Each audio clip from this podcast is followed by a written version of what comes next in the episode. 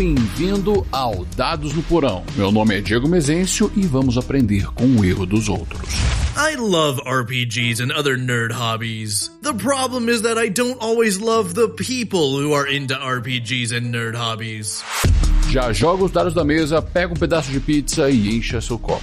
Hoje vou ler relatos do universo RPGístico. Esse é o episódio 46, Lendo Experiências Ruins, volume 1.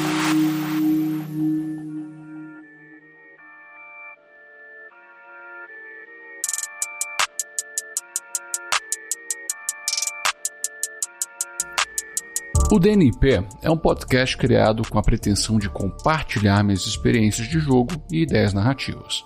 Por isso é inevitável que todo o conteúdo seja concentrado em uma única perspectiva. Isso quer dizer que sou limitado pela minha periodicidade de prática do hobby. É, e como nossa vida não é concentrada em RPG,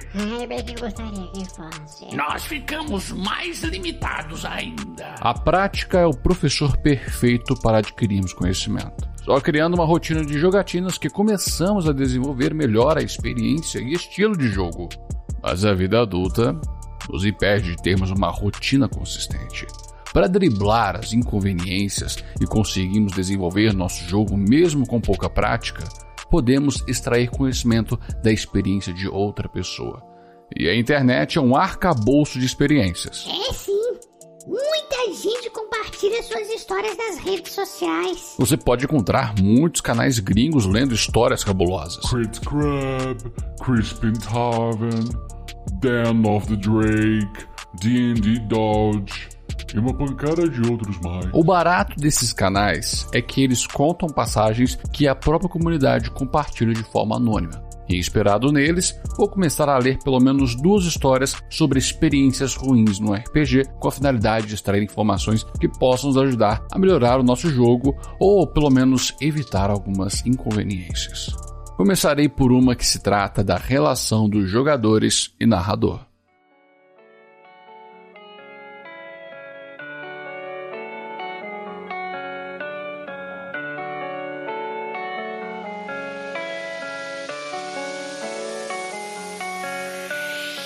Os meus jogadores não vão me dar uma chance de melhorar. Antes de dizer qualquer coisa, quero ressaltar que esta não é a pior história e que as pessoas com quem tenho jogado não são más. Pois bem, por cerca de dois anos tenho jogado DD com um grupo de cerca de cinco outras pessoas. Quando jogamos, usamos um sistema de arco narrativo para cada uma das campanhas que executamos. Um exemplo seria um de nós mestrar um jogo até que o arco que estamos termine.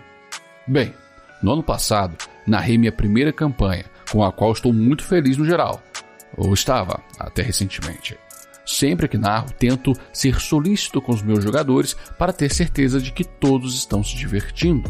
Além disso, desde o início, disse a todos os meus jogadores para serem transparentes comigo sobre quaisquer problemas que possam ter com o meu jogo porque eu faria a mesma coisa em um jogo que eles narrassem. Para ir direto ao ponto, algumas semanas atrás narrei um combate que eu diria foi essencialmente um fracasso. Foi longo e acabou parecendo um trabalho árduo. Eu até percebi isso e planejei mudar meus combates para torná-los mais interessantes. Corte para uma semana depois. Os jogadores me contam o problema que eles têm com o jogo, e é justamente o problema com o combate. Nada que não possa ser consertado. Bem, aparentemente eu estava errado ao pensar nisso, porque agora eles estão querendo pular o meu arco de campanha para um outro jogador narrar. Eles nem vão me dar uma chance de consertar o que pode estar errado com a minha campanha. Eles só querem seguir em frente. Então, sim, eu não sei mais qual será o meu status nesse grupo. E não sei se quero mais fazer parte disso. O que realmente me deixa chateado.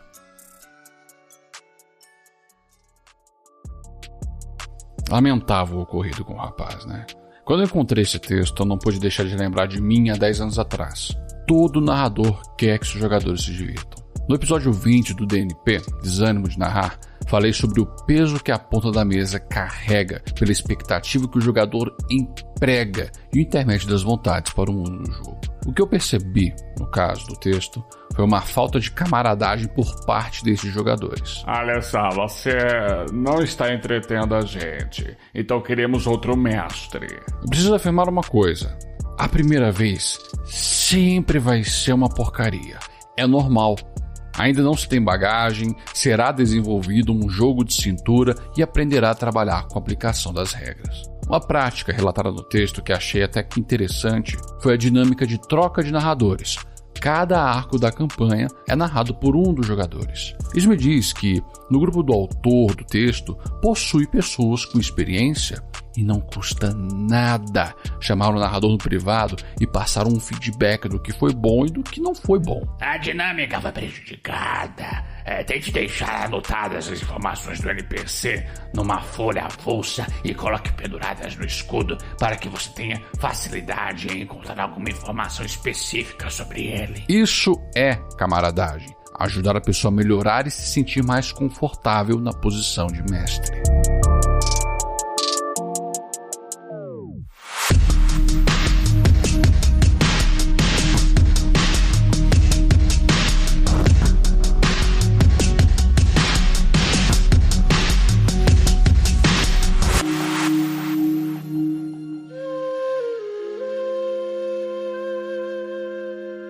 Outro jogador simplesmente não me deixa falar. Eu tenho um grupo de amigos que sempre vai festejar junto e jogar D&D, mas recentemente alguém se juntou ao grupo. Deus, eu não odeio esse cara, mas suas ações realmente me irritam.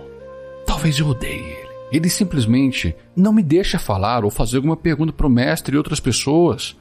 Mas a pior parte sobre ele é que se as pessoas comentarem sobre como gostam de algo sobre mim ou do meu personagem, esse cara sempre falará sobre como não é tão incrível ou legal.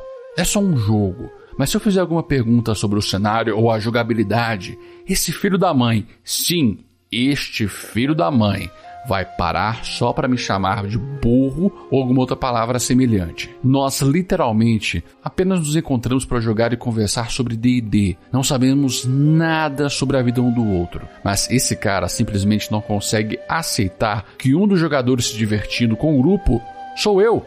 Não tenho a menor ideia do porquê esse cara não gosta de mim.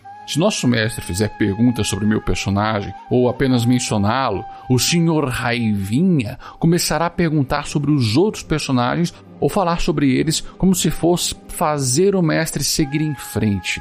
E se eu começar a falar, esse filho da mãe vai falar mal de mim ou dar um jeito de me cortar. Isso mesmo, às vezes não consigo nem abrir a boca para falar com meus amigos. Eu só queria deixar uma coisa clara: somos todos adultos. Não falamos de política, só de jogo.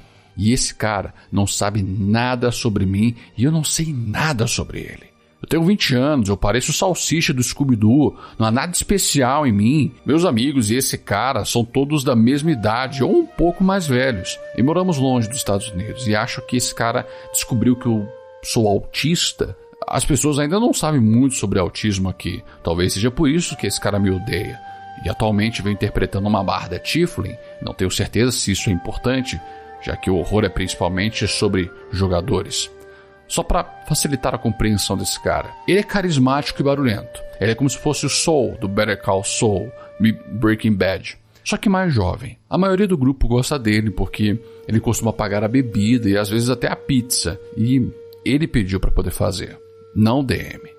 De qualquer forma, se o Sr. Raivinha decidir ser um idiota de novo, eu irei confrontá-lo e conversar com o grupo.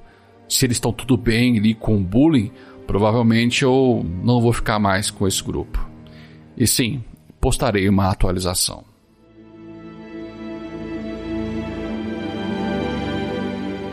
Olha, sinceramente, eu acredito que estamos vendo uma situação que o grupo todo é um problema. Essa pessoa precisa procurar outros amigos para jogar RPG. Eu não consigo conceber a ideia de que uma pessoa está praticamente sendo perseguida na mesa por um indivíduo e os demais não se manifestam em relação a isso. Ou são coniventes com a prática, ou são ali um bando de bundão. Para o bem da saúde mental do autor desse texto, Ele precisa sair dessa mesa. Uma coisa que eu gostaria de ressaltar aqui é que a sobreposição de fala é algo muito comum. Estamos no meio de uma descrição e alguém ali interrompe para poder falar algo. Isso já aconteceu comigo em mesas online, mas existe uma diferença entre alguém apenas quer adicionar algo à cena ou esclarecer um ponto de alguém que não quer que você participe do jogo. É uma diferença muito escrachante, né? O jeito é sair. Mas do outro caso, é preciso ter paciência com a pessoa, deixar ela falar e continuar com um ponto. E se ela continuar interrompendo, aí fala assim: Amiguinho, eu quero jogar, me deixa jogar. Deixa eu, deixa eu fazer minha descriçãozinha, né? E isso é muito chato, mas acontece, infelizmente. Nas presenciais é uma parada que é tolerável, porque já estamos acostumados com conversas paralelas. Já online é outro assunto, porque a pessoa literalmente está falando dentro da sua cabeça pelos seus fones de ouvido. E isso acaba atrapalhando a sua experiência de jogo. Então, pessoal, quando vocês vão tentar querer adicionar alguma coisa à cena, espere a pessoa parar de falar para poder agregar algo ou chamar atenção sobre algo. Não vai enfrentando, não vai atropelando a pessoa no meio do raciocínio dela. Além de ser falta de educação, isso também desanima bastante uma pessoa. É, aconteceu comigo, né, gente? Estou botando isso para fora. Bem, mas agora me diga você, tem alguma história para compartilhar? Mande um recadinho no Twitter e no Instagram, no arroba Dados no Porão, e pode mandar seu parecer para o e-mail dadosnoporão.gmail.com. Eu te vejo na segunda, e não se esqueça dos seus dados. O jogo é no Porão.